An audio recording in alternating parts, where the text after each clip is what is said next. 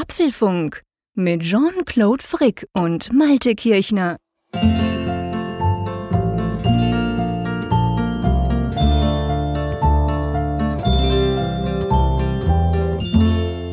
Herzlich willkommen zum Apfelfunk Nummer 54, aufgenommen am Mittwochabend, dem 15. März, einem wunderschönen Frühlingstag, der bei uns hier in Bern in der Schweiz zu Ende ging. Ich weiß nicht, wie es bei dir an der Nordsee aussieht, Malte, aber ich war mehr oder weniger den ganzen Tag im Garten an diesen Einstiegen in die Sendung, wo es ums Wetter geht, da merkt man immer wieder, dass wir doch normale Menschen sind, die nicht nur den ganzen Tag über Apple fachsimpeln. Ja, ja hoffentlich.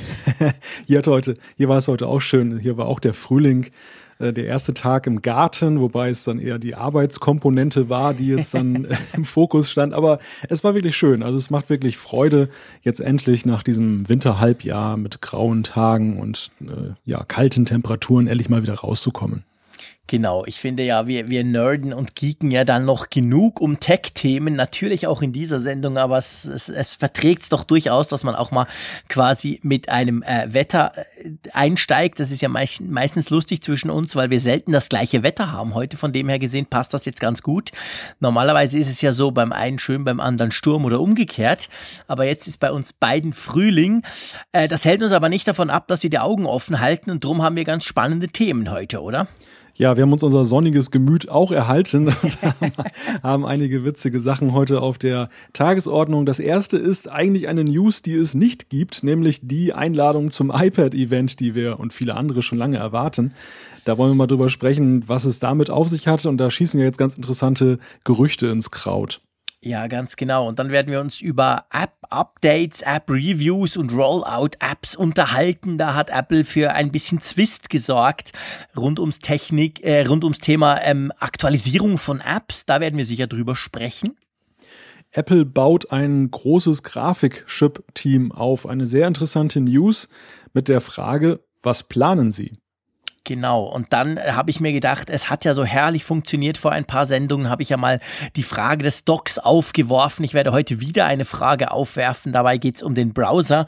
Etwas ganz kurzes, knackiges möchte ich unseren Hörerinnen und Hörern zur Frage stellen. Da könnt ihr euch mal ähm, drauf gespannt sein. Ja, ja, herrlich funktioniert hat es vor allem für mich, der das dann alles bearbeiten musste, das Feedback.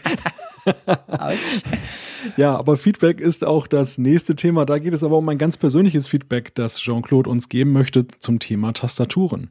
Genau, und dann am Schluss, bevor wir dann ins eigentliche Feedback, in die vielen, vielen Zuschriften, die wir ja von euch wieder bekommen haben, einsteigen, werden wir noch die App der Woche, unsere neue Rubrik, die mir wirklich großen, großen Spaß macht, by the way, einsteigen und jeder stellt auch heute wieder eine App vor. Aber bevor wir das tun, lass uns gleich mal einsteigen rund ums Thema Gerüchte.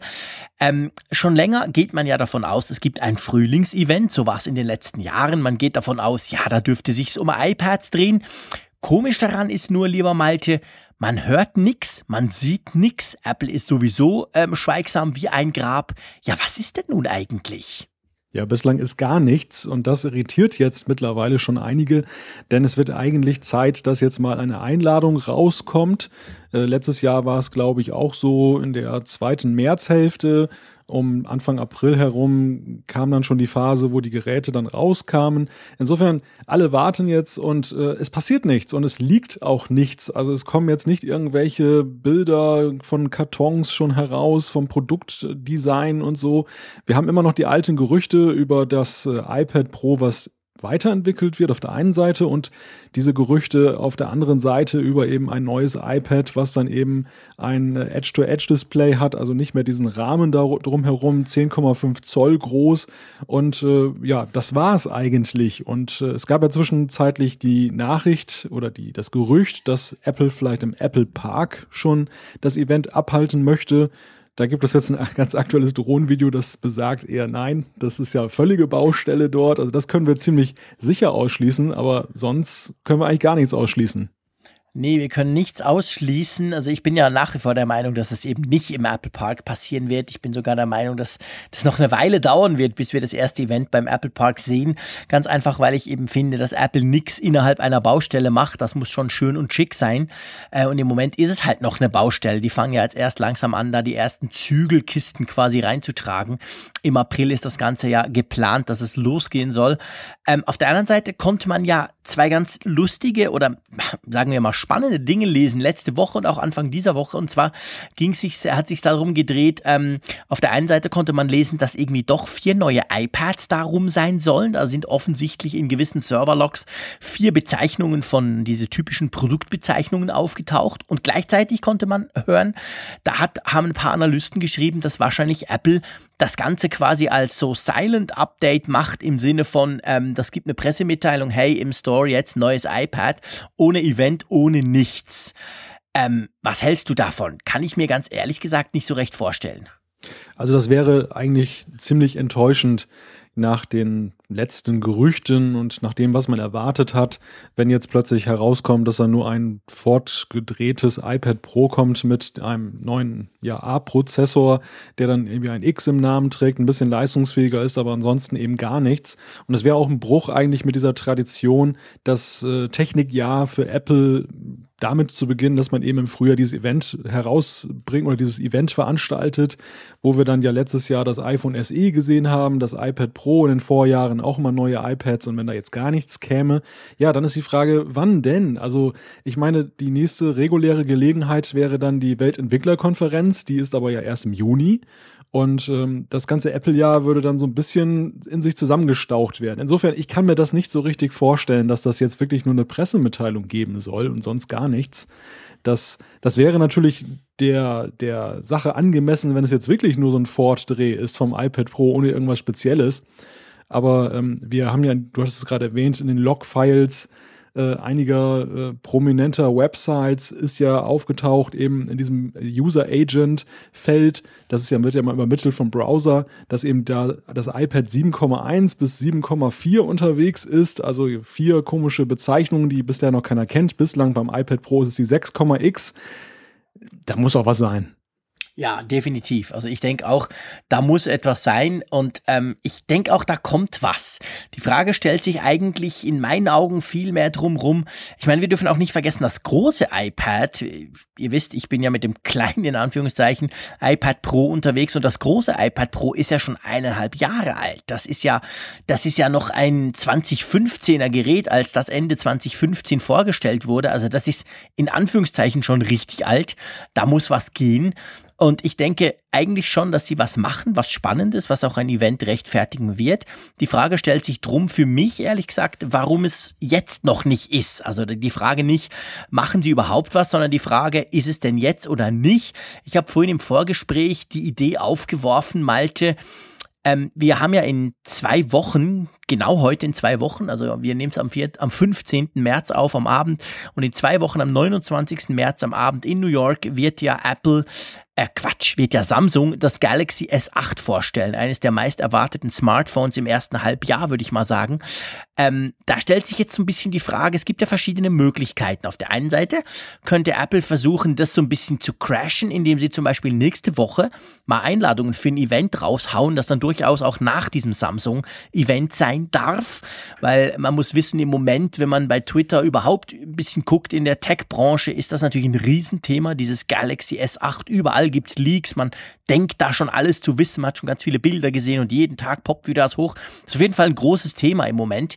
Ähm, da könnte natürlich Apple versuchen, mit einem mit neuen iPads dagegen zu halten. Oder, andere Theorie von mir, sie machen bewusst nichts, weil sie sagen, ja, iPad gegen quasi das, das Top-Seller Android-Smartphone, das funktioniert wahrscheinlich nicht. Lassen wir die zuerst mal machen und kommen dann danach. Was denkst du? Eines von beidem oder was anderes? Ich würde ganz kurz nochmal einen Schritt zurückgehen, weil du das große iPad erwähnt hast, denn es gibt ja noch ein iPad, das hart ja auch der Dinge, dass es mal aktualisiert wird, das iPad Mini. Ach, stimmt. Ja, ja, ja, mein Gott. Das ja. iPad Mini ist ja noch viel älter. Der Mac ich mein, Pro auch das unter Air den iPads. 2 ist alt. äh, eigentlich fast alle. Das Air 2 ist ja auch uralt, aber ja. das, das iPad Mini, du hast recht, der Mac Pro unter den iPads, fantastisch, sehr schön. Das ist gut, genau. Der Mac Pro unter den iPads dürfte ungefähr auch fast gleich lange nicht mehr angetastet ge, ge, getastet worden sein. Ja, du sag mal, stimmt. lass uns mal Samsung, das schauen wir nachher an. Das besprechen wir nachher zusammen. Aber sag mal, ähm, iPad Mini, das ist immer was, ich werde oft drauf angesprochen. Es gibt viele Fans vom iPad Mini. Und ich bin dann immer so ein bisschen salopp und sage, hey, seit ich mein iPhone 7 Plus habe oder 6 Plus oder was es auch vorher war, ist ja egal, äh, brauche ich das nie mehr, weil der, der Unterschied ist zu klein. Denkst du, da kommt überhaupt noch was oder meinst du, sie lassen das unter den Tisch fallen? Das ist eine sehr gute Frage, aber ich denke, dieses Jahr wird da die Weiche endgültig gestellt. Also wenn das Mini jetzt nicht mehr aktualisiert wird in diesem Jahr, dann ist das auch durch. Dann, dann ist diese Gerätegattung eigentlich aufgegeben. Sie existiert dann zwar vielleicht noch im mhm. Laden, man kann sie kaufen, aber sie ist dann so wie der Mac Pro ähm, das Ding ist dann tot und wenn man das dann irgendwie reaktivieren wollte, müsste man einen riesigen Aufwand betreiben, überhaupt erstmal ins Bewusstsein wieder hineinzubringen, der, der Käufer, dass es diese Gerätegattung gibt. Und ich gebe dir recht, es gibt eine Klientel, die dieses Gerät gerne mag. Und da ist wirklich die Frage, ist die noch groß genug aus Sicht von Apple? Lohnt sich das? Sie haben das Mini ja jetzt so ein bisschen ausgeklammert. Es ist ja sowieso eigentlich ja schon die ganzen Jahre immer so ein bisschen nebenher gelaufen. Eigentlich seine Sternenstunde hatte es weiß gar nicht, ob es mit dem Zweier oder Dreier war, ähm, das dann ja mal gleichgezogen hat mit dem großen iPad von der Leistung her. Vorher war es ja sowieso immer ein bisschen schmalbrüstiger mhm, als jetzt dann eben stimmt. das große iPad. Und danach war es ja dann so mehr oder weniger in die Versenkung geraten. Also ich nehme das schon wahr, dass es einige Fans gibt von diesem Format. Und das sind jetzt auch Fans, die sich nicht damit begnügen, dass sie, dass ihnen gesagt wird, na komm, es gibt ja das äh, Plus-Modell vom iPhone, sondern die wollen genau diese Größe haben. Und da bin ich wirklich mal gespannt. Sie müssen aber jetzt da in irgendeiner Weise liefern, sonst sehe ich, sehe ich da wirklich schwarz. Ja, witzig ist ja vor allem, dass ja auf der iPhone-Seite letztes Jahr genau die gleichen oder ähnlichen Bedenken der Leute, die gesagt haben, ja, so ein iPhone 6 ist zu groß, ein 6 Plus sowieso, haben sie ja dann mit dem SE eigentlich, äh, denen haben sie was hingelegt und gesagt, guck hier, hast du wieder ein kleines iPhone mit moderner Technik. An und für sich könnten sie ja das ja das gleiche machen mit dem iPad. Die, die jetzt sagen quasi, ja, pff, ein großes iPad ist eben zu groß, äh, iPad Pro ganz groß ist sowieso riesig, ich will was kleineres, aber mit aktueller Technik. Da könnten sie das natürlich letztendlich eigentlich tun, dass sie quasi analog der iPhones auch da wieder eine, in Anführungszeichen, kleine Variante bringen, oder? Ja, ja, das wäre eine Möglichkeit. Ähm, also, sie, sie, wie gesagt, sie müssen da was machen, sonst, sonst ist das Thema tot. Und wenn wir jetzt mal zum Samsung-Thema kommen, was du ja angerissen hast, ich denke, es hängt letzten Endes davon ab, wie großartig dieses neue iPad wirklich ist, welche PR-Strategie sie, da anschlagen. Natürlich hast du recht, dass ähm, einem Smartphone schwer das Wasser zu reichen ist mit äh, einem Tablet. Das, das sind ganz unterschiedliche Märkte und die, die Smartphones sind natürlich äh, in einem viel größeren Maßstab unterwegs und besonders mhm. natürlich der Platzhirsch von Samsung. Auf der anderen Seite ist es so, wir wissen ja mittlerweile schon, dass das S8 wohl nicht ganz so spektakulär sein wird von den neuen Features und wenn sich jetzt dieses Gerücht bewahrheiten sollte, dass bei Apple eben dieses Edge-to-Edge-Display da ist und noch ein paar andere Scherze, dann wäre es zumindest technologisch dermaßen interessant, dass es dann doch die Schlagzeilen beherrscht, auch wenn jetzt nicht unbedingt jeder das dann kaufen wird. Und dann hätte auch Apple, sage ich mal, die, ja, den können sie zum Schlag ausholen gegen Samsung. Ansonsten, wenn es dann jetzt wirklich auch nicht so spektakulär sein sollte, dann ist das völlig aussichtslos und dann wären sie in der Tat gut beraten, sich so aus dem Fahrwasser der, des S8 dann herauszubegeben. Ja, ja, das stimmt. Also ich meine, das S8 ist natürlich ich gebe dir recht, es ist immer schwierig, man weiß schon sehr, sehr vieles. Viele Dinge sind nicht mehr so ganz neu wahrscheinlich. Auf der anderen Seite die ganz, ganz fancy Sachen wie so ähm, quasi Touch-ID-Sensor im Display, die sollen offen, die kommen nicht, weil die irgendwie noch nicht ready sind. Ähm, auf der anderen Seite ist es natürlich schon so, alle warten halt drauf beim S8, weil das Note 7 ging ja in Flammen auf und darum ist es das erste Telefon quasi nach diesem Fiasko und da gucken natürlich alle sehr stark drauf. Ich gebe dir auch recht, dass wenn Apple nicht irgendwas wirklich Großes im Sinne von, hey, jetzt endlich mal das Design vom iPad wird anders, äh, seit es iPad gibt, sehen die ja mehr oder weniger gleich aus. Wenn sie sowas nicht haben, dann könnte es tatsächlich sein, dass sie das nur relativ still tun. Wenn sie sowas aber haben, dann denke ich natürlich schon, ich meine, es geht ja nicht nur uns Freaks so, wenn wir jetzt so ein iPad sehen mit mit, mit fast ohne Rand, sage ich mal, dann ist ja klar, dann denkt man sofort, wow, guck, das ist der erste Schritt. So wird auch das iPhone aussehen, welches ja noch viel mehr Bass und viel mehr Gerüchte immer ähm, natürlich generiert als die iPads. Und das zusammen hätte natürlich ein Riesenmomentum, also wenn sie das machen. Von dem her, ja, vielleicht gibt's nächste Woche doch noch Einladungen. Ja, vielleicht können wir nächste Woche an dieser Stelle berichten, was in der Einladung steht und können auch vielleicht schon ein bisschen dann darüber mutmaßen, äh, was jetzt tatsächlich gezeigt wird, denn die Einladung gibt ja dann immer dezente Hinweise. Genau. Schauen wir mal. Ja, schauen wir mal. Lassen wir das mal sein. Wir haben ziemlich lange über etwas gesprochen, wo man noch fast nichts dazu weiß. Aber das ist ja auch das Spannende, das können wir auch. Und bei Apple-Themen kann man das sowieso immer wunderbar gut, weil man da ein bisschen hin und her überlegen kann. Und es ist ja, finde ich, dann auch immer ganz spannend zu gucken, was am Schluss dann wirklich rauskam, ob man einigermaßen richtig lag oder komplett daneben. Ja, das ist immer ganz witzig. Ähm, komplett daneben liegt man beim nächsten Thema, wenn man denkt, dass es eigentlich nur Programmierer etwas angeht. Oder Malte? Auch wenn ich jetzt dir quasi die Einleitung ins nächste Thema gerne überlasse. Ja, es ist schon ein sehr spezielles Thema, über das wir sprechen wollen.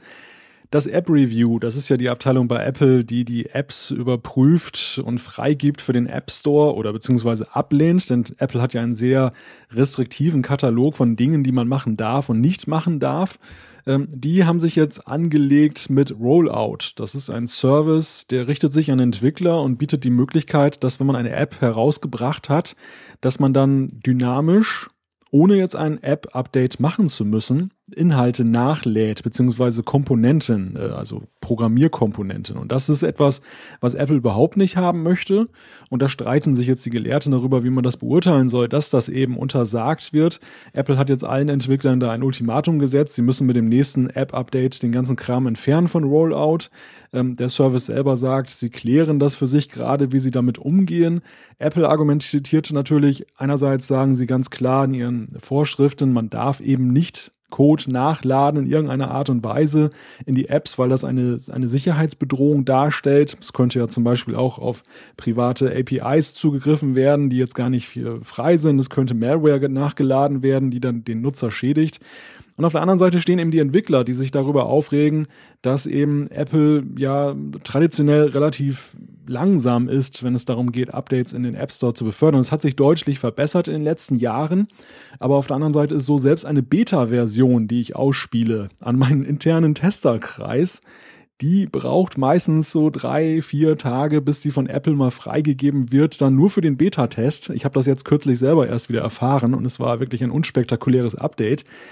Das das ist natürlich schon irgendwie ein bisschen ärgerlich und da ist es natürlich reizvoll, wenn ich die Möglichkeit habe, eben bei Fehlern schneller nachzujustieren oder es gibt ja auch viele Apps, die haben ja eben Funktionen, die tagesaktuell sich auch mal ändern können, weil man neue Features dann hinzufügt, beispielsweise in der Nachrichten-App jetzt für irgendeine Fußballmeisterschaft und ja, da wäre es halt toll, wenn das irgendwie so dynamisch möglich wäre. Insofern, die Entwickler kann man auch gut verstehen. Wie siehst du das, Jean-Claude? Pro Entwickler oder pro Apple? ja, du an und für sich sage ich mal pro Consumer, also pro Benutzer. Und als Benutzer bin ich eigentlich daran interessiert, schnell Updates zu bekommen. Das ärgert mich, wenn ich dann das Gefühl habe, Apple guckt dann noch vier Tage drauf. Oder anders gesagt, lässt es dreieinhalb Tage liegen und guckt dann noch kurz drauf und winkt es dann durch oder eben auch nicht. Da gibt es ja auch genug äh, Fälle, wo wir gesehen haben, dass irgendwelche Updates dann hängen blieben aus irgendwelchen komischen Gründen. Äh, gleichzeitig ist es so, dass ich trotzdem, gerade wenn ich auf Android gucke und auf den Google Play Store oder die Möglichkeiten, die man halt dort hat, bin ich eigentlich ganz froh um diese App-Reviews, um dass Apple da eben genau hinschaut, weil das Thema Malware poppt ja gerade immer wieder auch bei Google Play auf. Immer wieder rutscht da was durch halt und dann stellt sich im Nachhinein raus, ups, da war irgendwas koscher dran. Bei Apple ist das viel, viel seltener, weil sie halt genauer hinschauen.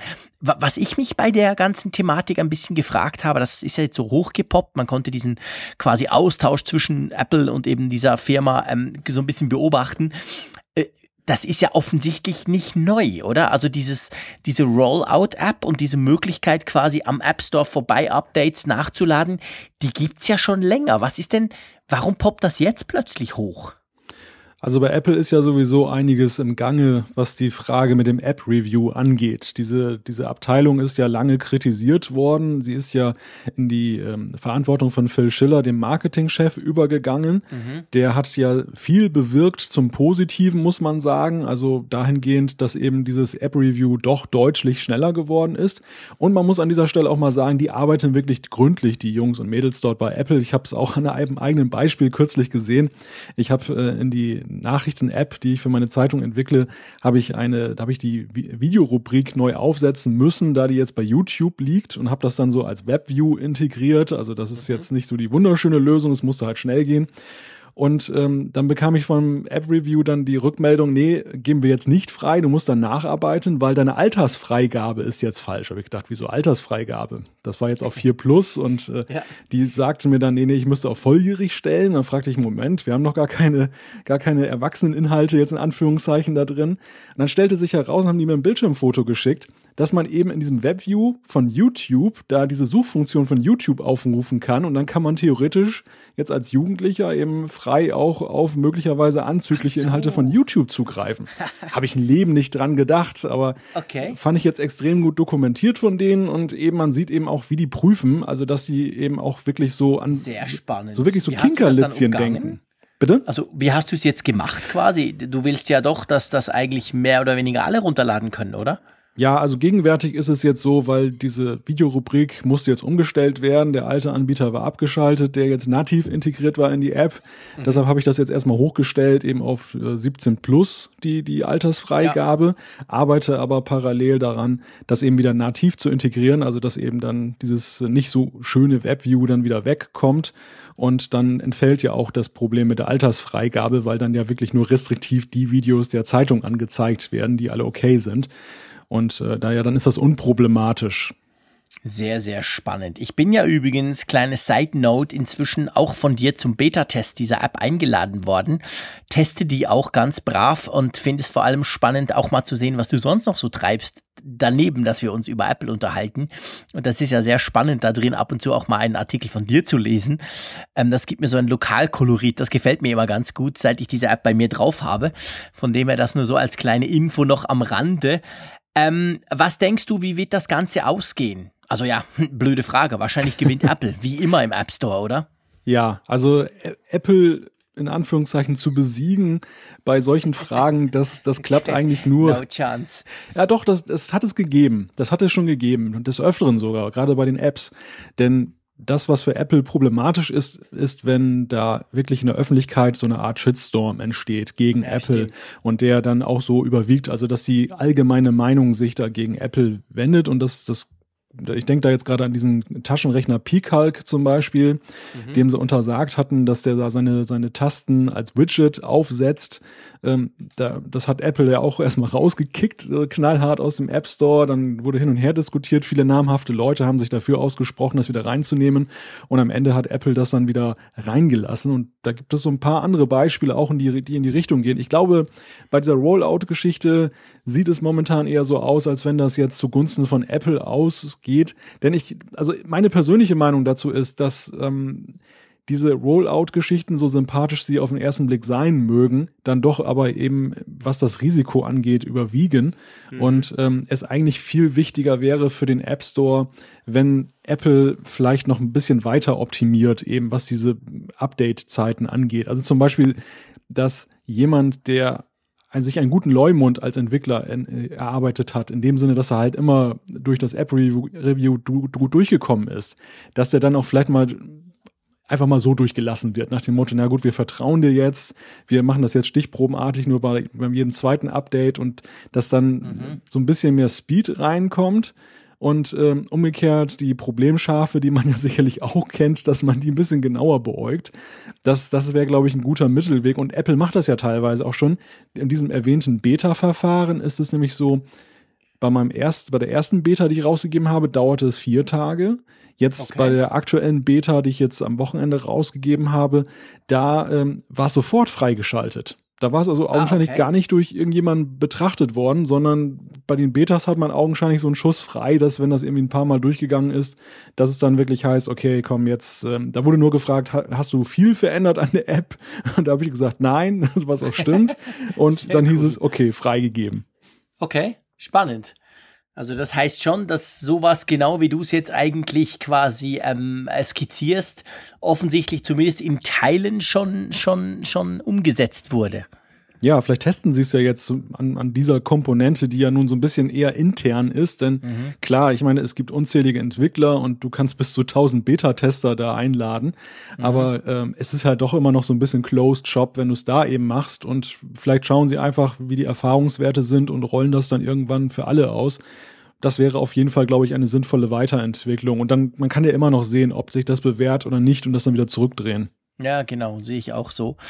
Äh, zurückdrehen lässt sich die Zeit nicht. Und äh, ich denke, bei Apple gibt's neben dem App Store Team ja noch andere Teams, vor allem die, die dann an Hardware werkeln. Und da gibt's aus England zumindest spannende Themen, oder? Ja, Apple hat per Stellenanzeige ein Grafikchip-Team gesucht und wahrscheinlich auch gefunden, nehme ich an.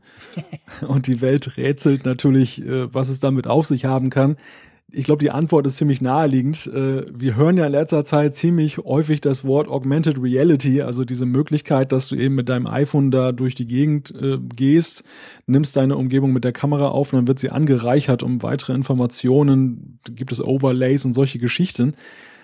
Ja, und, und um das mal vorwegzunehmen, was ich denke, was dahinter steckt, jeder, der schon mal mit AR oder VR, auch Virtual Reality zu tun hatte, wird festgestellt haben, dass das unglaubliche Akkufresser sind und dass die Geräte, dann die, die Handys, die das können, unglaublich warm werden, also total beansprucht werden, die Prozessoren darin. Und mhm. ähm, also sie können es, sie können es auch gut, aber ähm, einerseits ist es nicht gut für den Akku, ja, gerade gucke ich auch auf Samsung so ein bisschen.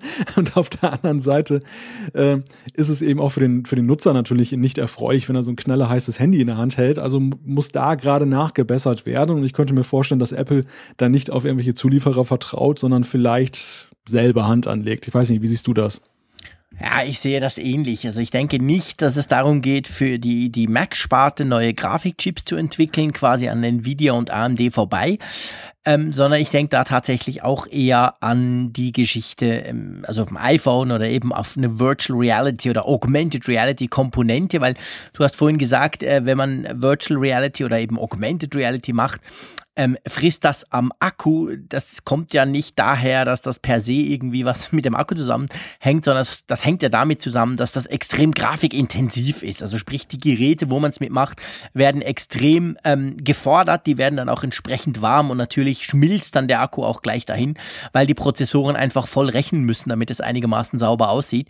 Und da könnte ich mir gut durchaus vorstellen, dass Apple da eben forscht, dass sie da eben eigene Chips entwickeln. Man sagt ja auch, dass sie, glaube ich, seit dem Apple A8-Chip sowieso einen eigenen Grafikchip quasi haben, der auf der Power VR-Technologie basiert, die sie ja lizenziert haben, aber dass sie da sowieso schon auch dran sind und schon länger eigentlich ja auch Erfahrungen sammeln. Klammer auf, man muss ja wissen, dass die Apple A irgendwas Chips, aktuell ist es ja der A10 im iPhone 7, dass die sind, gehören ja mit nach wie vor zu den besten, sind fast immer die allerschnellsten und, und eigentlich ähm, performantesten ähm, Mobile-Chip-Prozessoren, die es überhaupt überhaupt so gibt, wenn man dann mit Snapdragon und anderen vergleicht, die vor allem im Android-Lager benutzt werden. Da hat Apple ein sehr gutes Standing. Die haben sich extrem viel Know-how aufgebaut in den letzten Jahren.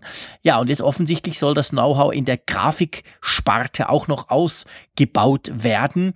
Auf der anderen Seite, Malte, lass uns trotzdem mal ein bisschen so ähm, träumen, sage ich mal der Mac ist ja seit jeher nie dafür bekannt, dass er gute, schnelle Grafikkarten hat. Egal ob der iMac, ob der Mac Pro oder eben in dem Fall zum Beispiel die MacBook Pros, also die Notebook-Reihen. Da wäre es ja eigentlich auch cool, wenn Apple irgend so was Schnelles, Richtiges bauen würde, oder? Da haben wir beide den gleichen Gedanken. Äh, kurz noch zu dem anderen. Also es ist ja so, dass Apple ja mit iOS ja auch äh, eine eigene API geschaffen hat, Metal, die ja eben mhm. auch in der Grafikprogrammierung besser zulässt. Das ist ein großes Thema für Apple in den letzten Jahren gewesen. Insofern ist es auch konsequent, wenn sie jetzt sagen, dass sie eben auch bei der Hardware noch, noch den Fuß aufs Gas stellen. Aber ich gebe dir völlig recht, bei den Macs ist es ja eigentlich noch viel wünschenswerter aus Nutzersicht. Denn was wir dort derzeit bekommen, das sind natürlich im Augenblick der Veröffentlichung durchaus noch Karten, Grafikkarten, die State of the Art sind, aber meistens auch schon ein bisschen vorsichtiger, als das beim PC ist.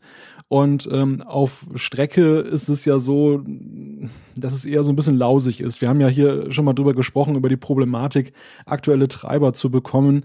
Ähm, die die Mac-Treiber zum Beispiel für Bootcamp, die werden ja nun wirklich so im, im Schaltjahresrhythmus dann aktualisiert, während die äh, Hersteller selber, AMD, äh, und Nvidia dann ja permanent eigentlich fast wöchentlich neue Updates rausgeben. Mhm. Also als Gaming-PC ist das nur sch äh, schwerlich geeignet.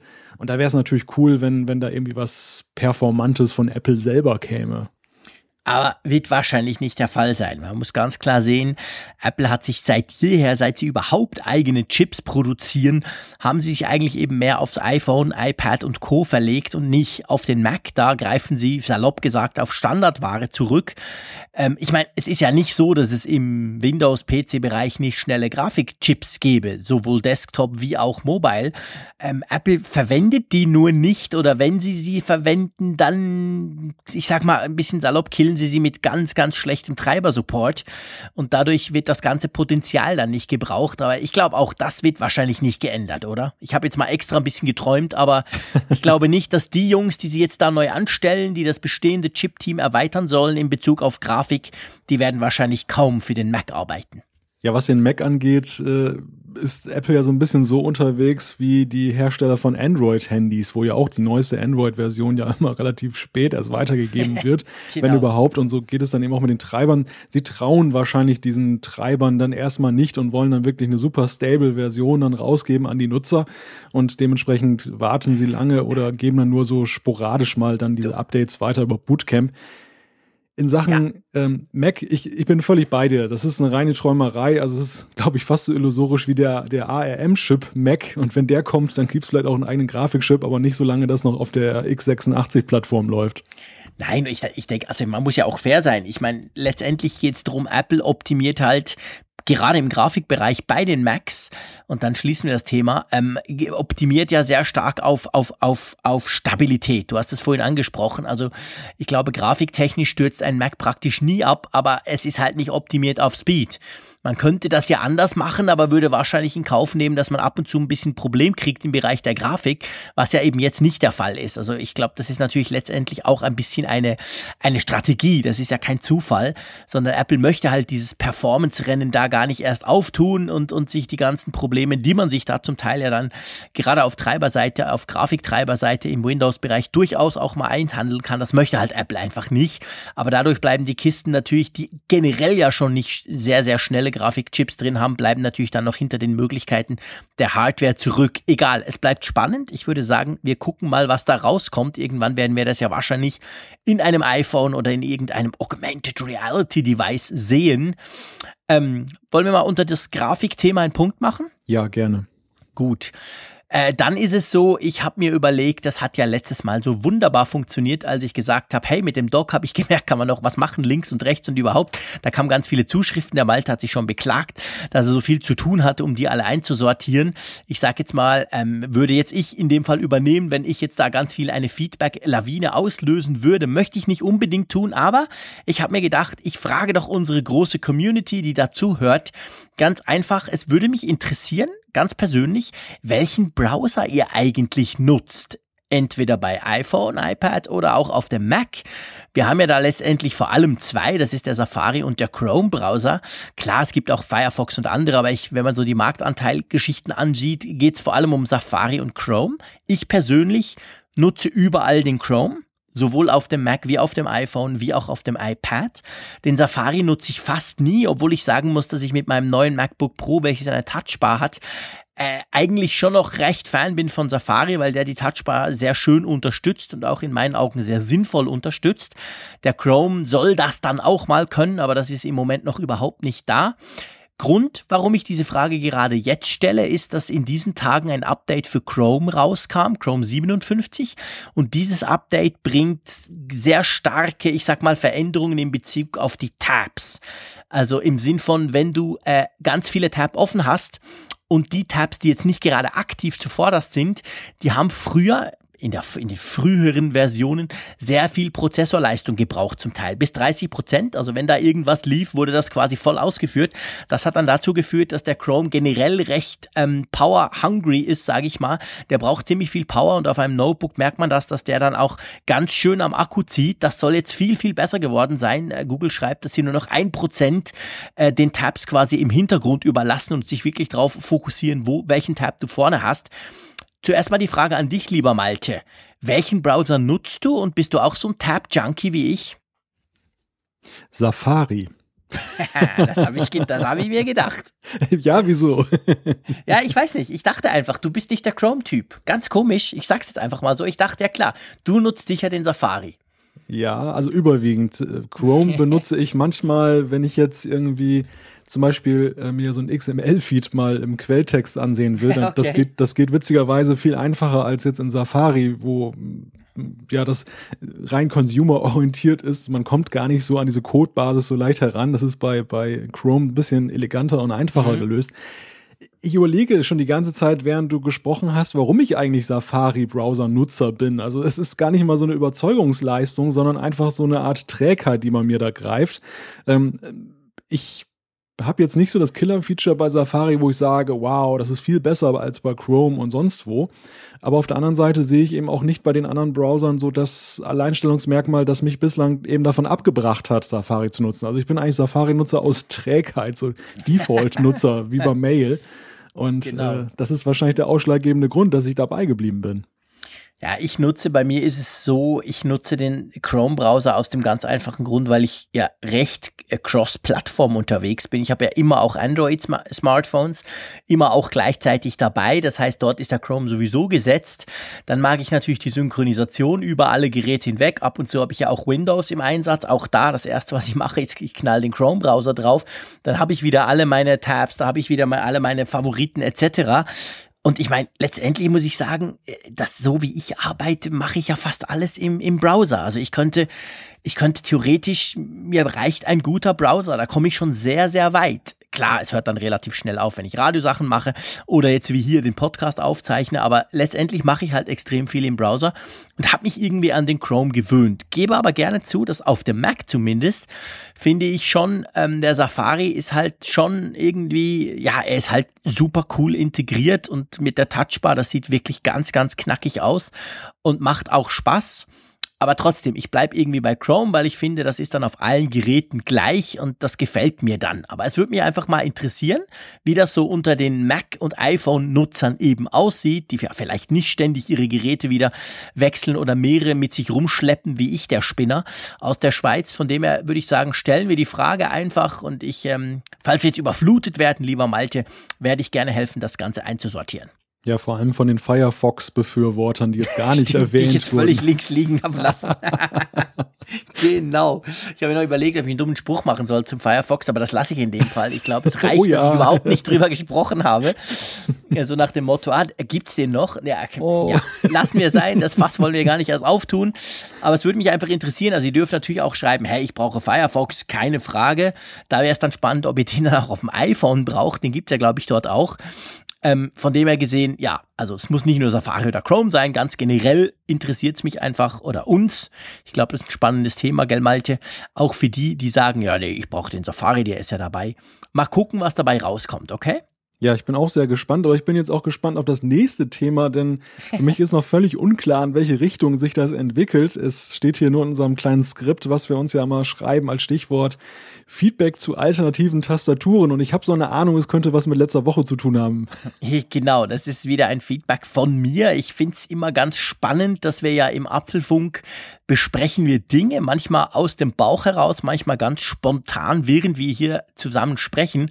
Äh, eine dieser Dinge war ja letzte Woche, hat ja der Malte bei der App der Woche, während ich ganz profan die Räder-App erwähnt habe, hat er Gboard gebracht, die Tastatur, was mich dann auf die Idee gebracht hat, dass ich ihm gesagt habe, hey, die brauche ich auch seit ein paar Tagen.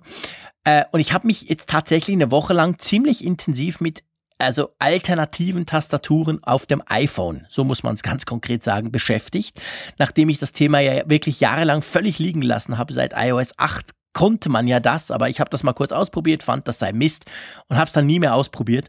Seit letzter Woche habe ich, also ich hatte schon vorher Gboard drauf und habe das tatsächlich auch kurz vorher, glaube ich, wahrscheinlich mehr oder weniger analog wie Malte gleich ausprobiert, war aber im Unterschied zu dir, Malte, nicht so ganz zufrieden. Irgendwie die Trefferquote war doch relativ schlecht.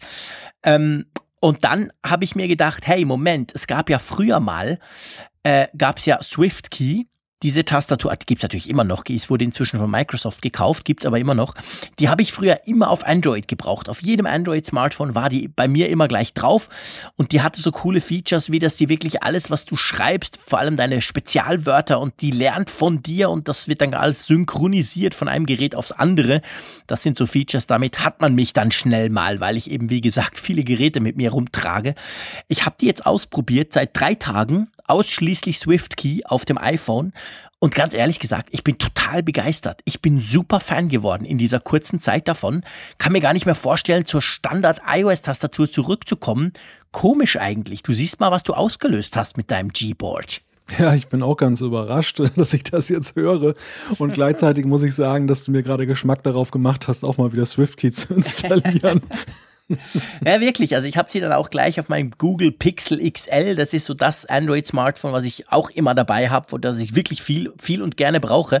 Habe ich da auch gleich Gboard runtergeschmissen, welches quasi standardmäßig die Google-Tastatur ist da standardmäßig natürlich drauf und habe dann Swift installiert, zeitgleich mit dem, mit dem iPhone. Dann kann man sich einen Account machen, wo das Ganze dann auch synchronisiert wird und muss sagen, dass ich auch auf dem Android-Smartphone eine bessere Trefferquote mit Swift Key hinkriege, als ich das vorher hatte und auf dem iPhone im Vergleich zu Gboard sowieso. Und das Wischen, da haben wir ja schon drüber gesprochen, das kann ja Gboard auch, das kann ja eben Swift Key auch, das konnten die schon viel früher, dass man quasi nur so hin und her wischt. Auch das klappt irgendwie gut. Also wirklich, ich will das, ich will das jetzt nicht hier allzu zu, zu lange dehnen, aber ich bin total Fan im Moment und hätte nicht gedacht, dass ich generell nochmal wegkomme von der Standard-Tastatur, weil ich die ja auch für sehr, sehr gut halte unter unter iOS, beim iPhone oder beim iPad. Ja, es zeigt sich aber eben, wie wichtig diese vervollständigen Funktionen, diese Erkennungsrate das ist dann das A und O. bei den Tastaturen ist. Und das, das kann ich nur bestätigen. Also für mich ist das auch so das Nonplusultra. Es gibt nichts, was mich mehr nervt, als wenn da ständig irgendwelche kryptischen Zeichenfolgen stehen, weil mich die Tastatur nicht verstanden hat oder weil meine Finger eben zu breit sind und irgendwie drei Tasten gleichzeitig betätigt haben. Und das war auch so das Feedback, was wir übrigens auch noch zu Gboard gekriegt haben, dass äh, einige eben auch gesagt haben, ich habe es ausprobiert, ähm, mir waren die Tasten dann doch so ein bisschen zu knibbelig mit dem Ergebnis, dass alles falsch verstanden wurde. Und das wird, bestätigt ja auch das, was du gerade geschildert hast, äh, dass dann eben da möglicherweise Swift Key dann einfach noch die bessere Wahl ist. Ja, also bei mir war es tatsächlich genau der Punkt und ich bin unglaublich froh, dass ich durch, durch das Hörerfeedback quasi in dem Punkt bestärkt wurde, weil ich dachte, das bin wahrscheinlich ich, meine Augen sind tatsächlich schlechter geworden. Ich habe ein Problem mit Gboard, mit der Größe der Tasten. Ich treffe das irgendwie nicht. Und, aber ich bin offensichtlich nicht der Einzige. Und bei, bei, bei Swift Key zum Beispiel ist es so, dass die Tasten eher wieder so groß sind, wie sie das bei der Standard-Tastatur sind. Und wir alle sind ja Gewohnheitstiere und ich glaube gerade auch das Tippen auf Touchscreens, das ist etwas, was irgendwann mal in die Motorik übergeht und fast schon automatisch läuft. Und da macht's jedenfalls bei mir ganz viel aus, ob da ein Millimeter mehr oder weniger Platz ist dazwischen. Also ob ich mich dann verschreibe oder nicht. Und vielleicht treffe ich auch damit bei SwiftKey das Ganze besser, ganz einfach, weil die Tasten ein bisschen größer sind. Gut möglich. Ja, das hast du ja auch bei realen Tastaturen. Es ist ja so, es gibt ja diese ultrakompakten Tastaturen oder damals gab es ja diese kleine Ära der Netbooks, der ganz kleinen. Ja, stimmt. Und da war auch so ein, so ein Ding, was eben der Spaltpilz unter der Nutzerschaft war dann die Frage der Tastatur, dass, dass viele gesagt haben, nee, aus so einer kleinen Tastatur kann ich niemals einen Text produzieren und andere fanden das gerade klasse. Und genauso verhält es sich ja auch mit der Frage mit diesem Tastenanschlag, mit der Tiefe und so weiter. Also Tastaturen ist wirklich so ein Geschmacksthema oder ein Präferenzenthema, ähm, das, wo man ganz schwer objektiv sagen kann, das ist jetzt wirklich nur gut und das ist nur schlecht. Und äh, das, das gleiche gilt eben auch für, für Smartphone. Ich muss ja auch sagen, wo du das gerade erwähnt hast mit diesem Wischen, das ist ja auch so, man ist ja dermaßen sozialisiert auf dem Smartphone zu tippen, dass ich mich immer wieder dabei erwische, dass ich eben nicht dann eben dieses Wischen mache, was ja eigentlich für mich viel praktischer dann teilweise ist, weil es besser erkennt. Aber ich, ich falle immer wieder zurück ins Rumhämmern. Ja, das geht mir auch. Ich gebe dir völlig recht. Und, und ich, ich muss dir auch ganz ehrlich sagen, dass das Wischen, das ist mir völlig rätselhaft. Ich finde das unglaublich. Ich wische irgendwie auf diesem Zeug rum und er, er, er, malt das ja nach. Es sieht ja aus, wie wenn ein Kind mit dem, quasi mit dem Filzer auf deinem Smartphone auf der Tastatur rummalt. Und das, die Trefferquote ist eigentlich erstaunlich hoch. Das war schon bei Gboard so. Das ist jetzt bei Swift bei mir sogar noch ein bisschen besser. Wahrscheinlich einfach, weil er mich über meinen Account halt inzwischen besser kennt mit den Worten, die ich da so im Allgemeinen brauche.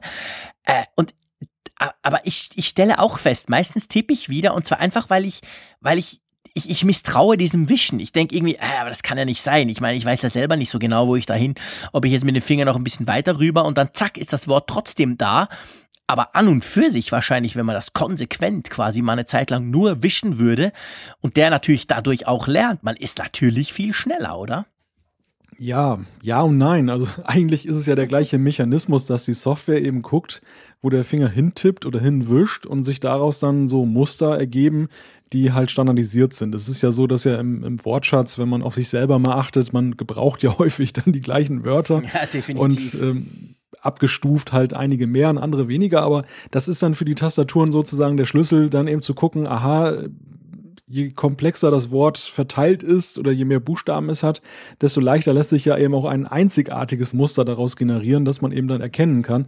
Und komischerweise scheint es wohl einfacher zu sein, das mit diesem Linienziehen irgendwie zu rekonstruieren, als wenn man jetzt einfach die Abfolge des, der, mhm. der, der Touches sozusagen dann eben addiert, obwohl es ja eigentlich das gleiche ist. Man kann sich ja dann eigentlich, die Software könnte sich ja eine virtuelle Linie ziehen, wenn du jetzt meinetwegen rechts klickst, links klickst, in der Mitte, unten rechts, dass er dann eben sagt, okay, das kann nur das Wort sein. Ja, ja, das stimmt, das ist wahr. Also man sieht ja auch in den Vorschlägen, es ist ja oft so, es könnten zwei oder drei sein und er schlägt dir dann anhalt des Algorithmus oder eben, weil er dich inzwischen gut kennt, schlägt er dir das dann vor, was er denkt, was es sein könnte. Aber es ist nicht immer ganz klar, es ist nicht immer ganz völlig logisch. Gerade bei kürzeren Wörtern könnte es durchaus das eine oder das andere sein. Ja, auf jeden Fall, es steckt viel Technik hinter diesen Tastaturen heute. Das ist längst nicht mehr einfach nur, du drückst auf den Buchstaben und der kommt, sondern da ist ganz, ganz viel Hilfe eigentlich im Hintergrund vorhanden. Und äh, egal ob bei SwiftKey, bei Gboard oder bei der eingebauten iOS-App, auch die ist ja versucht herauszufinden, was du machst, auch wenn du nicht wischen kannst. Ja, da ist eigentlich ganz viel Technik drin, die man sich gar nicht so, der, der man sich zum Teil gar nicht so bewusst ist. Mir wird's jetzt bewusst, weil ich eben einfach mal die Tastatur wieder gewechselt habe und dann feststelle, dass es ein bisschen anders funktioniert, aber immer noch gut. Also ich würde mal sagen, so im Jahr 2017 im März, man kann durchaus auch beim iPhone mal die Tastatur wechseln. Das ist nicht mehr so mühselig und, und buggy, wie das am Anfang Anfang war, sondern das funktioniert offensichtlich inzwischen schon ganz gut, oder? Ja, das hat sich gut entwickelt und es lohnt sich wirklich. Aber völlig logisch ist auch eigentlich jetzt nach deinem Plädoyer für die App der Woche, dass wir eben damit fort, fortführen, äh, auch mit der Frage, wie die Apps der Woche dich dieses Mal beeinflussen oder auch nicht. genau, fang doch du mal an. Oh, okay. Also ich habe mich diesmal für ein Spiel entschieden, denn äh, ich hm. denke, es wird auch mal an der Zeit, dass wir diesen Aspekt mal so ein bisschen in, in den Fokus rücken. Und dieses Spiel, das habe ich kürzlich entdeckt. Das war nämlich die, das Spiel der Woche irgendwie bei Apple im App Store und die verschenken ja teilweise diese Apps dann so für so eine Aktionswoche. Das Ding kostet jetzt wieder mittlerweile knapp zwei Euro, aber das ist es wert. Das Spiel heißt Chameleon Run. Das ist ein Spiel, so eine Art Jump and Run. Du ähm, in, in 3D-Perspektive, du hast da irgendwie so ein Männchen, das, das rennt dann da los. Ähm, und du musst dann halt durch den Touch auf dem Bildschirm, kannst du halt so Sprünge absolvieren. Diese Sprünge kann man auch im weiteren Verlauf in verschiedenen äh, Unterarten machen, also dann irgendwie so wiederholte Sprünge oder Sprünge an die Decke dann und ähm, die Besonderheit des Spiels liegt aber darin, dass man immer auf Plattformen drauf springt, die verschiedene Farben haben. Und die Farbe okay. dieses Männchens muss der Plattform entsprechen, denn sonst gibt's einen Knall und dann ist das Level, ja, Game Over. Und ähm, das ist dann auch über Touch am Bildschirm. Also du rechts touchst du, um zu springen und links, um die Farbe zu wechseln. Und das ist dann schon etwas kniffliger, vor allem mit der Geschwindigkeit, die immer schneller wird, dass du eben dann in deiner Motorik das hinkriegst, dann da an der richtigen Seite zu touchen. Und äh, ich finde ein sehr witziges, kurzweiliges Vergnügen. Diese Level sind ja jetzt auch so strukturiert, dass du in der Regel so eine Minute, anderthalb unterwegs bist. Also auch ein wunderbares Klospiel, wie man so sagt. dass man so zwischendurch oder in der U-Bahn oder sonst wo, also jetzt nicht so ein Adventure, dass man über fünf Stunden am Stück betreiben muss. Und äh, das kann ich einfach jedem mal an, ans Herz legen. Das, das ist einfach ganz witzig gemacht, auch grafisch äh, sehr ans ansprechend witzig. Äh, der rennt selber los, oder? Also quasi du musst, du musst quasi ausweichen, springen, machen, tun, aber der rennt von, von selber und der hält auch nicht an, oder? Das ist so ein Endless Runner, oder? Genau, genau. Das ist ein Endless Runner. Das Einzige, was du beeinflussen kannst, ist, durch deine Sprungtechnik kannst du das Spiel manchmal so ein bisschen abbremsen. Das ist mhm. dann bei einigen Hürden dann auch ganz nützlich, dass du dann eben nicht so super Speed drauf hast. Jetzt weiß ich ja, dass du im hohen Norden die, die Ruhe in Person bist und ihr, die, die, die den Apfelfunk schon länger hören, die wissen definitiv, dass ich eher der zappelige Typ bin. Ähm, macht einen das nicht nervös? Solche Spiele machen mich immer ein bisschen nervös, weil ich das Gefühl habe, ah, ich kann nicht mal anhalten und irgendwann falle ich dann halt irgendwo runter. Wie geht dir das? ich könnte äh, mir dich auch eher in der Rolle der Spielfigur vorstellen, die dann durch die Level rennt, als als Bediener. Nein, äh, du hast völlig recht. Also die, diese, dieses Spiel, gerade wenn man nicht weiterkommt, macht dann das schon irgendwann ziemlich kirre. Ich bin jetzt auch an so einen Punkt gelangt, wo ich in einem Level nicht weiterkomme, weil es wirklich so schnell in der Abfolge ist, äh, dass man kein, ja, keine Bedenksekunde mehr hat. Und ähm, ich bin jetzt allerdings auch nicht so ein Profispieler, muss ich sagen. Mhm. Also ich, ich schaue manchmal sehr selten, aber diese, diese Let's Play-Geschichten bei YouTube habe ich mal reingeguckt und wenn ich dann so sehe, wie manche was manche für ein Koordinationsvermögen haben. Oder ich bin nochmal schon abgeschreckt bei den so iOS-Spielen, wenn ich diese, wenn ich diese, ähm, die Scoreboard sehe, wie erfolgreich manche sind, wie viele Punkte die haben. Ich frage mich, wie die das hinkriegen und ob die manchmal da so. Den ganzen Tag. Eben, genau, eine Woche durchspielen, nonstop, ohne Schlaf, äh, dass man so hohe Punktezahlen kriegt. Also das ist mir völlig fremd, wie man in der Rangliste so hoch steigen kann. Da bin ich völlig aussichtslos, weil ich da einfach, ja, nicht fit genug bin. Es geht mir genau gleich. Ich bin auch nur ein absoluter Gelegenheitsspieler. Ich finde es immer faszinierend, anderen dabei zuzuschauen und denken, wow, die haben es aber echt drauf. Ich habe gerade in letzter Zeit ein paar Mal so, so Zelda, ähm, The Breath of the Wild von der, auf der Nintendo Switch. Das habe ich selber auf meiner Konsole drauf und ja, ich kämpfe mich da mehr oder weniger erfolgreich durchs Adventure und habe dann ein paar anderen zugeschaut. Ich dachte, meine Fresse, die haben es echt im Griff. Aber ich glaube, es ist letztendlich natürlich auch eine Frage der Zeit, die man da reinsteckt und ähm, ich verliere dann auch gerne mal die Geduld. Ja, ich habe gefragt wegen dem Nervösen, nicht nur wegen mir, sondern meine Kids, die spielen aktuell ab und zu auf ihrem iPod Touch, spielen sie den Super Mario. Das ist ja auch inzwischen, der rennt ja auch los. Also den kann man ja auch nicht in dem Sinn anhalten. Und da ist dann manchmal, merke ich, ein gewisses Frustrationspotenzial, wenn sie nicht mehr weiterkommen und der immer irgendwo runterfällt oder so wo ich dann wahrscheinlich schon lange aufgeben würde, aber sie bleiben dann ganz hartnäckig dran und sind dann auch entsprechend stolz, wenn sie es geschafft haben. Ja, also dieses Frustrationspotenzial ist definitiv vorhanden. Und äh, für mich ist das auch meistens so, dass ich dann irgendwann aussteige, wenn ich dann merke, da komme ich jetzt gar nicht weiter. Wer also so den Anspruch für sich hat, eher die Level alle durchzuspielen, der ist vielleicht nicht bei diesen Endless Runnern so gut aufgehoben. Ähm, da, es gibt ja auch andere Spiele, wo man dann einfach mal so pausieren kann, wo man erstmal die Situation einschätzen kann, bevor man eine Aktion macht. Dazu gehört Chameleon ran, also definitiv nicht. Okay, alles klar, super. Ähm, ja, dann äh, kommen wir zu meiner App der Woche. Das ist kein Spiel. Wir haben ja auch übrigens keine, äh, wir haben ja keine Regeln gesetzt, wir zwei uns. Also es kann ja alles sein. Es kann Spiel sein, bekannte Spiele, irgendwas Unbekanntes, etc. Einfach, was sich gerade so auf unserem Homescreen tummelt. Bei mir ist es ganz aktuell, relativ neu, muss ich sagen. Google Motion Stills. Ähm, das ist eine App von Google, die gibt es schon ein bisschen länger und die letztendlich, ich muss ein bisschen ausholen. Ähm, es ist so, dass äh, es gibt ja beim iPhone seit iOS 10 beziehungsweise seit dem iPhone 6S, glaube ich, korrigiert, na, nicht iOS 10, iOS 9, gibt's doch diese, diese Live-Fotos. Also wo du ja quasi noch eine Sekunde hinten und vorne automatisch aufnimmst und wenn du das an jemandem zum Beispiel über iMessage schickst, dann bewegt er dann das Bild. Eine Funktion, die ich an und für sich cool fand, vor allem weil meine Frau und ich uns sehr viele Kinderbilder schicken von unseren Jungs, die wieder irgendwas machen. Und da ist es natürlich lustig, wenn es ein bisschen bewegt. Was mich aber immer extrem gestört hat, ist, dass das so Apple-only ist, halt einfach eigentlich auf der Apple-Plattform und auf vielen anderen dann nicht. Und selbst wenn ich jetzt natürlich nicht meine Kinder, aber wenn ich sonst mal was finde, wo ich finde, ja, okay, das darf durch, durchaus ein bisschen bewegen, kann ich es nicht so richtig sharen bei Instagram und so weiter. Also irgendwie. Mh. Und Google Motion Stills letztendlich ist eine App, die diese Bilder nimmt, aber nicht nur, aber auch und die dann zum Beispiel in Animated GIFs umwandeln, in kleine Filmchen. Also das ist so richtig schön plattformübergreifend, egal wo du es danach hin postest, das funktioniert dann auch dort. Die App kann man aber auch brauchen, um zum Beispiel aus Bildserien so kleine Videos zu machen, die er dir sehr schön selber zusammenstellt. Man kann sie auch brauchen, wenn du irgendwas filmst, dass es nicht so stark wackelt. Da ist sie super gut. Da kommen dann die Google-Algorithmen zum Zug, die man zum Beispiel auch beim Google Pixel in der Kamera drin hat, wo ja das, die, die ganze ganze Magie, sage ich mal, in der Software steckt und nicht unbedingt in der Hardware der, der Kamera selber. Und das hat man so ein bisschen im Google Motion Stills in dieser App drin. Die ist gratis, kann man sich herunterladen. Und das hilft sehr, die eigenen Bilder zu verschönern, die eigenen Bilder weiter zu verarbeiten, weiter zu schicken vor allem.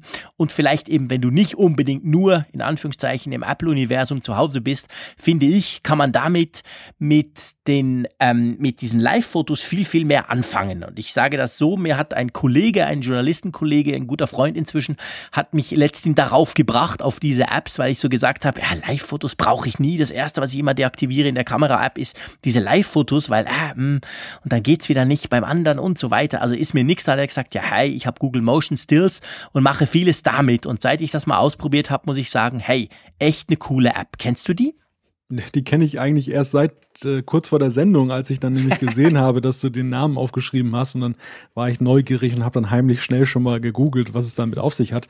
Also total nützliche Geschichte, finde ich wirklich super, diese Sache. Äh, denn das ist ja dieses große Manko mit diesen Live-Fotos. Du hast es gesagt, dass, dass man eben das in, in der iOS-Plattform selber weitergeben kann.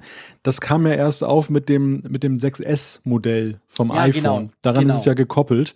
Genau. Und äh, also jetzt so langsam zieht es ja immer mehr Kreise, weil immer mehr Leute eben auch diese Modelle haben, die eben Live-Fotos über Live-Foto, die Live-Foto-Funktion verfügen. Aber das Problem ist tatsächlich, wenn ich es twittern will, bei Facebook reinstellen will oder sonst irgendwie einem Android-Nutzer geben will, bin ich dann völlig aufgeschmissen. Insofern genau. ist es genau. eine echt klasse Geschichte. Ja, finde ich auch. Also lohnt sich durchaus. Wir haben natürlich sämtliche Apps, diese beiden Chameleon Run und Google Motion Stills bei uns verlinkt in den Show Notes mit dem Link drauf. In den App Store könnt ihr euch alles mal anschauen, wenn ihr das wollt. Ja, ich, ich muss sagen, einmal mehr, lieber Malte, mir gefällt diese Rubrik riesig. Das zwingt einen selber mal so eine App für kurze Zeit auf den Thron zu stellen, quasi, die man bei sich draußen hat. Das finde ich schon mal cool. Und dann finde ich es einfach auch eine spannende Sache. Wir haben übrigens auch schon, das darf man an der Stelle auch mal sagen, obwohl wir das ja erst seit kurzem machen, diese Rubrik, haben wir schon massig Feedback bekommen.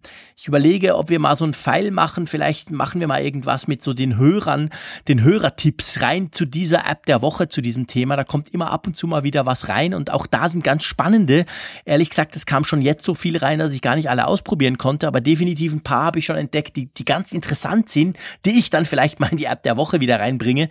Also auf jeden Fall ganz eine coole Sache. Herzlichen Dank an unsere Hörerschaft, dass ihr uns da auch so gut unterstützt und auch Tipps einfach so gebt. Wir probieren das, wenn wir Zeit haben, ganz gerne aus. Ihr hört das dann entsprechend im Podcast. Genau, wir können schon fast eine eigene Sendung über, über App-Tipps machen. Ja, das könnte man definitiv mal tun, da hast du recht. Man könnte so vieles tun. Man könnte so vieles tun, genau. Und ich glaube, was wir jetzt definitiv nicht nur könnten, sondern auch tun, wir, wir switchen in unsere allseits beliebte Rubrik Feedback. Und das allseits beliebt meine ich total ernst, auch wenn der Malte sich ja beklagt hat. Wir hätten so viel Feedback, er hat so viel zu tun. Man muss wissen, dass er das im Moment managt. Also er haut das bei uns in so ein ganz, ganz cooles eigenes System auf unserer Webseite, welches er auch noch selber programmiert hat, welches uns ähm, quasi den ganzen Ablauf ermöglicht. So eine Art Prompter könnte man fast sagen, wie beim Fernsehen, dass wir so ein bisschen wissen, was wir eigentlich wann, wie, wo tun wollen und welches Feedback wir besprechen wollen. Also der Malte hat da schon extrem viel Zeit investiert und als Dank dafür von mir hieß es dann, da kannst du jetzt auch gleich das ganze Feedback dort reinfüllen. Nein, im Ernst, äh, ich kümmere mich da natürlich auch ein bisschen drum, aber im Moment liegt das bei ihm und drum hat er ein bisschen geächtzt in den letzten zwei, drei Wochen, weil wirklich ganz, ganz viel Feedback von euch kam. Aber bitte macht einfach weiter. Äh, ich werde dann auch helfen und sonst suchen wir uns jemanden, der uns auch noch hilft. Also von dem her kein Problem. Ihr dürft weiterhin Feedback schicken und lieber Malte, ich würde sagen, lass uns gleich mal einsteigen, okay? Ja, ja, wir beide spielen ja immer so ein bisschen das Spiel, wer äh, macht es zuerst und da verliere ich dann immer, weil ich Nerven verliere. Da sind wir wieder bei Nerven verlieren und dann, äh, ja, bin ich halt derjenige, der dann halt wahrscheinlich mehr reinschreibt oder bearbeitet. Das, das ist einfach der Grund. Aber ich möchte gar nicht so einen negativen Touch hier reinbringen in die Sache Nein. mit dem Feedback, denn jede Zuschrift lese ich persönlich auch gerne und das tue ich sowieso. Und die erste Zuschrift, die uns ereilt hat, die kommt von einem Apfelexperten, auch eine Rubrik, die es verdient, mal wieder hier erwähnt zu werden. Und dort schaue ich auch regelmäßig rein. Da bewegt sich eine ganze Menge nach wie vor. Viele Leute schildern ihre Probleme, die sie eben mit äh, ihren Apple-Geräten haben. Und wir haben sehr tolle Experten, die alle eine Menge Know-how haben, die eben dann auch diese Fragen fachkundig beantworten. Also nicht jede Frage kann beantwortet werden, denn manchmal sind es wirklich extrem spezielle Fragen. Aber ähm, ich bin doch bass erstaunt darüber, wie viele Fragen denn auch zur Zufriedenheit der Fragesteller immer beantwortet werden können. Denn ich persönlich müsste bei vielen Fragen passen. Das nur am Rande. Und der Tom, der ist halt einer derjenigen, die dort sehr maßgeblich dazu beitragen, dass diese Rubrik so großartig ist. Und er hat auch noch einen heißen Tipp für unsere Podcast-Folge, nämlich unter macOS Sierra gibt es einen Shortcut im Finder, schreibt er. Im Finder lässt sich die Anzeige von unsichtbaren, versteckten Dateien jetzt mit der Shift-Command-Taste, äh, Umschalttaste, Befehlstaste, Punkt aktivieren, deaktivieren. Also nochmal Umschalttaste, Befehlstaste, Punkt. Und das, äh, so schreibt er, war in vorherigen OS X-Versionen, äh, gab es zwar auch schon einen Shortcut, aber er funktionierte nur in den öffnen sicheren Dialogfenstern. Die Anzeige von unsichtbaren Dateien in normalen Finder-Fenstern ließ sich nur durch Ändern der Finder-Einstellung im Terminal umschalten. Und er hat das getestet unter macOS 10.12.3 und ähm, kleine Ausnahme, diese Punkt die S-Store-Files, die dienen ja dem Dateisystem, äh, die werden nicht angezeigt. Und ähm, diese Info, die scheint im Web noch, noch nicht sehr verbreitet zu sein und Apple listet den Shortcut auch noch nicht auf der offiziellen Seite, schreibt Tom, aber spätestens jetzt wissen es ganz viele mit dem Apfelfunk. Ja, und das heißt halt wieder, wir haben die besten Hörer und Hörerinnen definitiv, die wissen sogar mehr als Apple oder als Apple zugeben möchte. Äh, ist übrigens ganz ein wichtiger Punkt. Ich brauche das ab und zu, dass ich diese versteckten, unsichtbaren Dateien anzeigen möchte, wenn ich irgendwas ausprobiere oder so. Oder auch, wenn ich mich auf einen Webserver bewege und darauf Zugriff habe und dann dort eben gewisse Dinge zum Beispiel nicht sehe. Von dem her ist das super praktisch, werde ich definitiv gerne mal ausprobieren, Tom. Herzlichen Dank. Wir springen gleich weiter zum Jochen und er schreibt, ähm, er, er hat ein ganz, ganz witziges Phänomen und ich schlage vor, wir teilen das auf. Ich erzähle das Phänomen, der Malte erzählt dann den Hintergrund und dann können wir zusammen rätseln, was das wohl sein könnte. Und zwar schreibt er, seit ein paar Wochen stelle ich fest, immer wenn ich mein iPhone 6 über mein MacBook Pro lade, steht die Uhrzeit oben mittig auf 9.41 Uhr. Die mysteriöse Uhrzeit, die auch auf allen Apple-Werbeplakaten zu sehen ist. Nun frage ich mich, ob ich der Einzige bin mit solch einer Anzeige. Ziehe ich den Stecker, erscheint wieder die aktuelle Uhrzeit. Kurios, oder? Ja, in der Tat kurios. Definitiv, sehr merkwürdig. Ich muss sagen, dass ich mein iPhone praktisch nie mit dem Mac oder mit dem MacBook Pro zusammenkopple. Drum muss ich das wirklich mal wieder probieren. Also ich, ich mache alles immer über iCloud und irgendwelche anderen Sync-Systeme in der Cloud. Drum stöpsel ich das Ganze nie an. Ähm, beziehungsweise ganz selten, wenn ich damit surfen will, im Zug zum Beispiel und nicht irgendwie Wireless Hotspot machen, dann, dann mache ich's. Aber es ist mir definitiv noch nie aufgefallen und ich glaube auch nicht, dass es bei mir schon passiert ist. Also quasi, ihr steckt euer iPhone, in dem Fall ein iPhone 6, ans, an den Mac mit dem Kabel und dann zack steht dort diese 9.41 Uhr Zeit. Und jetzt ist es ja so, Apple-Nutzer kennen diese Zeit. Oder überhaupt alle, die irgendwo schon mal ein Apple-Plakat oder sowas gesehen haben, kennen diese Zeit, weil, gell Malte, das könnte man sagen, ist so die Apple-Zeit. Ja, das ist die Apple-Zeit. Und äh, es ist eigentlich lange ein Geheimnis gewesen, was es damit auf sich hatte, warum Apple ausgerechnet diese Uhrzeit ausgewählt hat, die dann immer auf allen Produktvideos, Produktfotos dann zu sehen ist. Und äh, irgendwann hat Scott Forstall, der damalige äh, ja, iOS- oder Software-Chefentwickler, das Geheimnis, so sagt man, so gibt es Medienberichte mal gelüftet auf Nachfrage. Äh, die ganze Geschichte mit der 41, also vor allem die Minute 41 ist so markant, weil Apple nämlich auf seinen Keynote, so hat er angeblich gesagt, immer so circa nach 40 Minuten dann das große neue Produkt rausgebracht hat, damals zu Zeiten von Steve Jobs. Und ähm, weil 40 dann doch eine runde Zahl ist, und dann würde jeder gucken, ist tatsächlich 40, hat man dann gesagt, okay, ähm, nehmen wir mal lieber 41, weil wahrscheinlich hat es auch eine Minute länger gedauert als im Skript vorgesehen. Und daher dann diese, diese Symbolik der 9.41 Uhr, äh, finde ich, finde ich ziemlich kurios. Ja, ich finde ich find das Hammer. Das ist so typisch Apple. Da musst du erst mal drauf kommen, dass du sagst, okay, wir haben eigentlich immer 40 Minuten plus minus, machen wir noch eine Minute drauf, dann fällt es niemand auf. Und dann haben wir quasi, wenn wir das Gerät zeigen und wenn wir dann die Werbung zeigen, steht da eben 9.41 Uhr und es ist dann ungefähr 9.41 Uhr, weil ja Apple die ganzen äh, Keynotes ja immer 9 Uhr Cappuccino-Zeit auch anfängt. Also am Morgen sind ja die immer. Bei uns ist es ja dann meistens Abend. Oder was heißt meistens immer Abend. Und dadurch passt das dann irgendwie zu zusammen und ich finde das schön, egal ob jetzt das komplett so stimmt, aber ich kann mir sehr gut vorstellen, dass das tatsächlich stimmt, weil das ist halt so typisch Apple. Auf solche Sachen achten die. Die wollen nicht, dass da irgendwas steht, sondern die wollen, dass das irgendwie alles zusammenpasst, oder siehst du das auch so? Ja, also unbedingt und andere Hersteller machen das ja auch durchaus. Wenn wir uns nämlich mal so die Beispielfotos angucken, mir ist das beim Mobile World Congress so aufgefallen bei diesen, mhm. bei diesen Produktfotos, dass da immer das, genau das Datum dann angezeigt wurde auf dem Homescreen der Geräte des Vorstellungstermins in Barcelona. Äh, und ähm, diese geleakten Fotos vom S8 von Samsung zeigen auch schon den 29. März an, der angeblich der Termin werden soll. Äh, das, das ist wirklich Usus, dass man das eben so macht. Und äh, bei Apple, die drehen das dann nochmal eine Runde weiter, dass sie sogar die Uhrzeit entsprechend einstellen. Ich finde das halt einen witzigen Gimmick, aber das ist so typischer Apple-Humor auch. Ja, ja, genau. Das passt einfach und ist ja auch schön, wenn das andere übernehmen, damit das irgendwie alles zusammenpasst. Und das soll es ja auch und das macht ja letztendlich Sinn. Aber zurück zur Frage vom Jochen. Ich nehme an, das ist dir auch noch nie passiert, oder? Nein, also ich habe das bislang noch gar nicht festgestellt, dass sich diese Demo-Zeit da einstellt und äh, ich bin wirklich gespannt. Wir, wir geben das, denke ich mal, weiter an unsere Hörerinnen und Hörer, ob die etwas Ähnliches bei ihren Geräten auch beobachtet haben, denn das wäre ja wirklich ein ganz witziges Phänomen, womöglich ja sogar eine kleine Sensation, wenn sich das bewahrheiten sollte.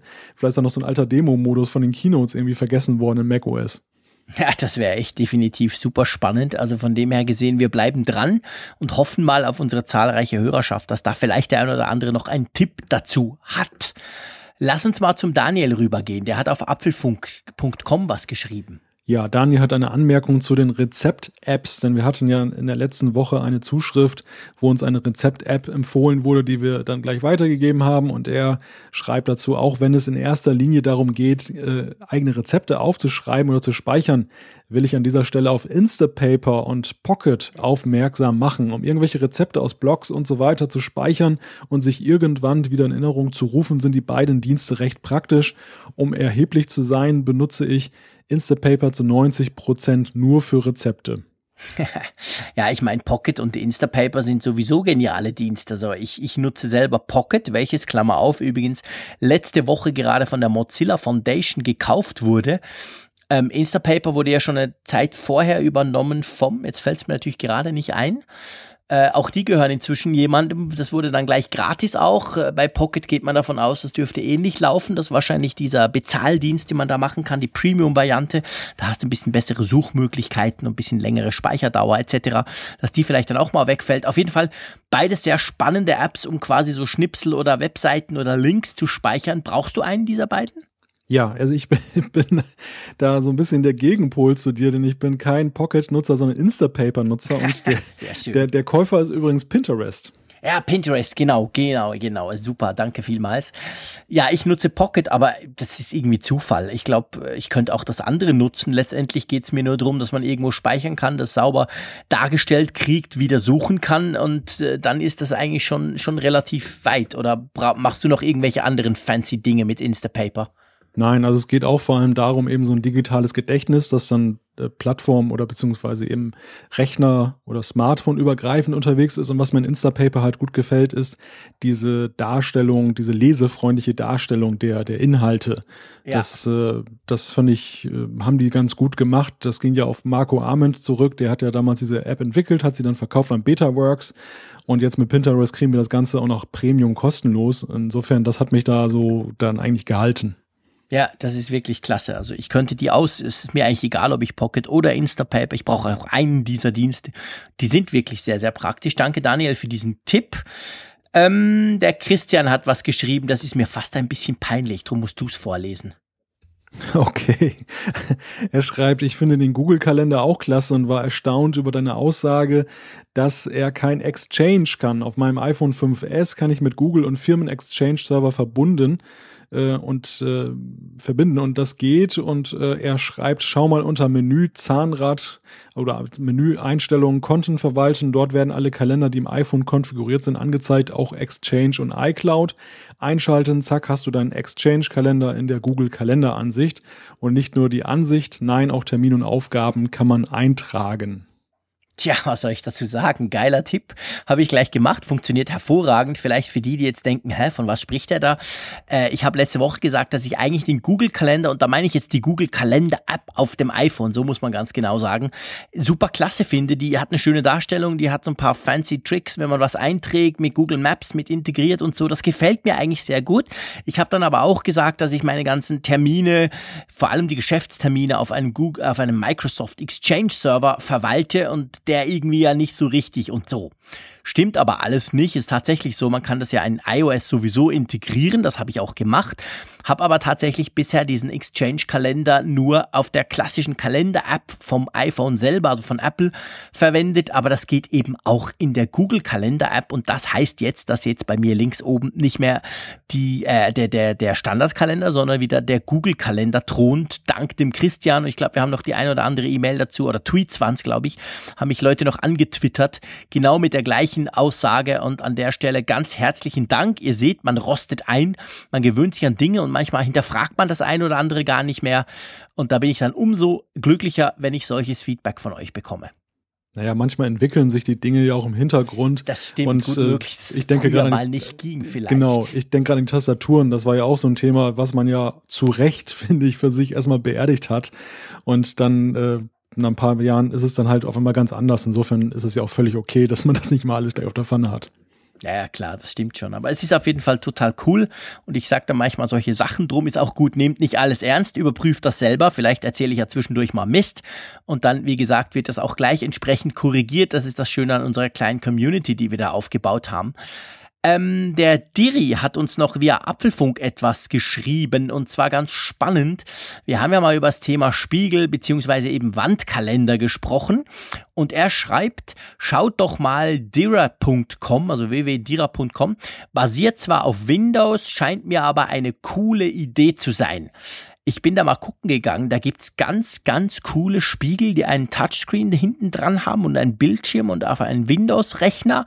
Kleiner Nachteil, die sind schweineteuer. Hast du da auch mal drauf geguckt? Mhm, ich habe mir das auch angesehen. Ich habe in letzter Zeit das Gefühl, dass der digitale Spiegel sich so durch die Hintertür als äh, neue Produktkategorie im digitalen Feld so aufbaut, denn irgendwie ist der ja omnipräsent mittlerweile. Ich weiß nicht, ob das hier an meiner Apfelfunk-Filterbubble liegt oder ob das jetzt wirklich so ist, aber ähm, ich kann, könnte mir auch vorstellen, das wird so das nächste große Gadget in den Haushalten werden. Ja, gut möglich. Also ich, ich bin, muss ich sagen, ein Riesenfan davon. Also ich finde die Idee, dass du so einen Spiegel hast, der dir Sachen einblendet, Widgets, Temperatur, Wetter, egal was. Ich finde das echt klasse. Ich finde das ganz, ganz toll. Ähm, bin bis jetzt daran gescheitert, dass das eben halt äh, wirklich teuer ist.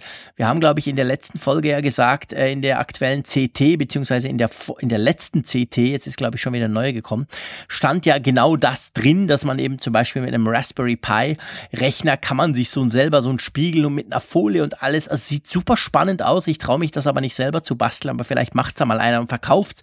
Also die Idee, ein Spiegel oder irgendwie so ein Screen, der dir halt hilft, den du irgendwo aufhängst, die finde ich ganz ehrlich gesagt, Malte, super, super faszinierend. Und irgendwann habe ich sowas.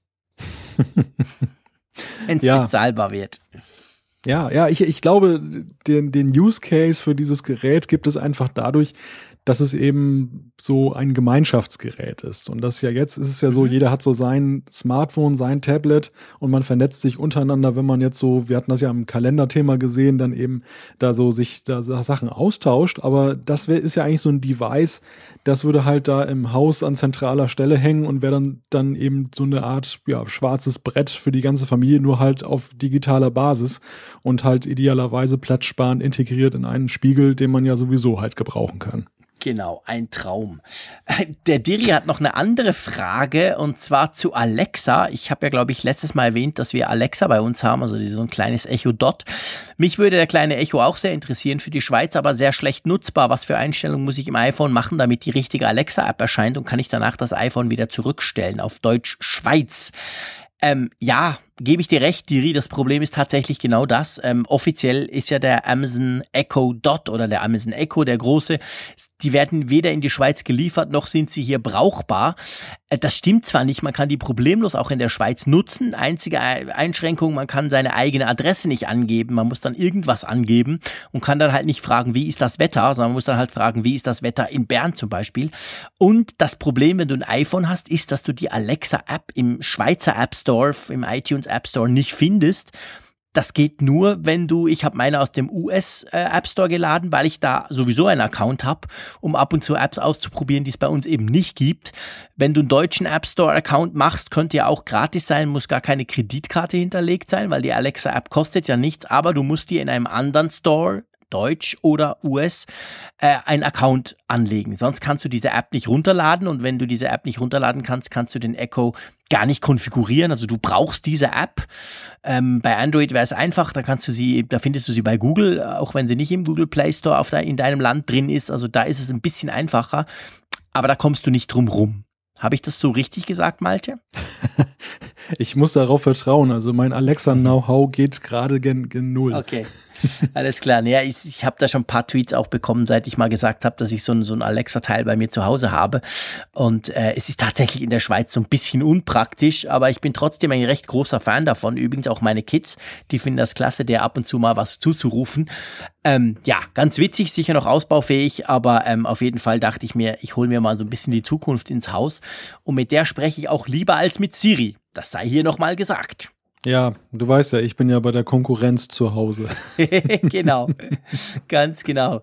Äh, magst du noch den Marco vorlesen? Ich glaube, dann sind wir so timingmäßig langsam, langsam ja. gut, gut ja. beieinander. Der Marco hat uns geschrieben ähm, und schreibt, also mich wundert das Interesse an Merchandise-Artikeln nicht, wenn man sich anschaut, was zum Beispiel KISS alles an Merchandise-Artikeln vertreibt, von der Weihnachtskugel für den äh, Christbaum bis zum Sarg ist da alles vorhanden. Und welche Umsätze die damit machen, kann man sagen, ihr seid die Rockstars unter den Podcastern. Ein schönes Kompliment. Also es geht um den Apfelfunk-Shop, den wir Sehr eingerichtet geil. haben und der halt äh, in erstaunlicher Weise eben einen Tassenabsatz verzeichnet.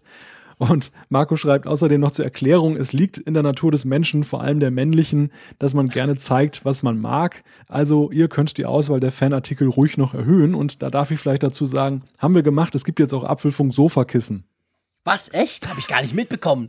Das sagst du mir nicht. Das machst du einfach so. Hey, das finde ich ja cool. Ich gehe gleich den Job. So, äh, tatsächlich, so cool.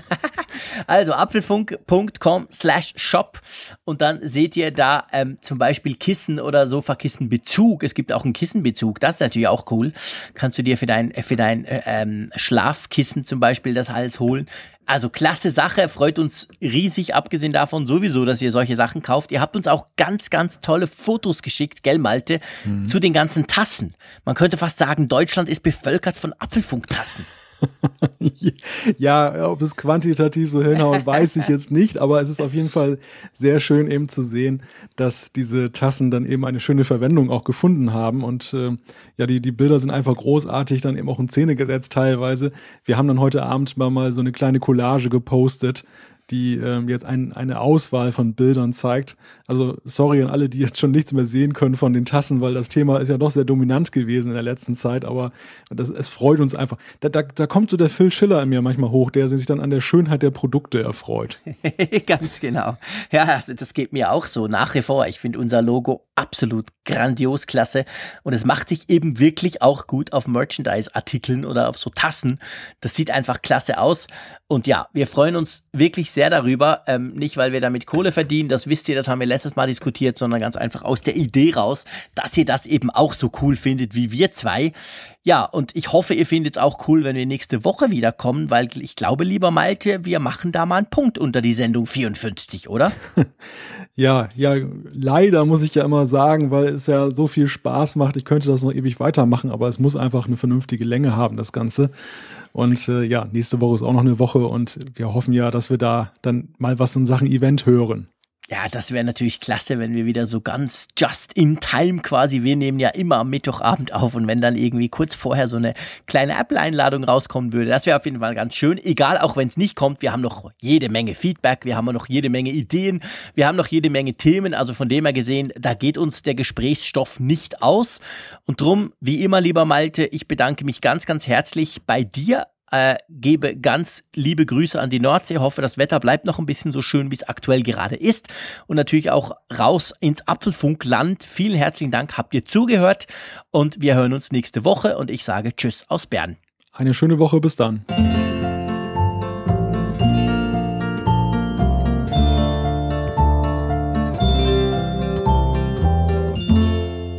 Apfelfunk, der Podcast über Apple-Themen. Mehr Infos unter www.apfelfunk.com.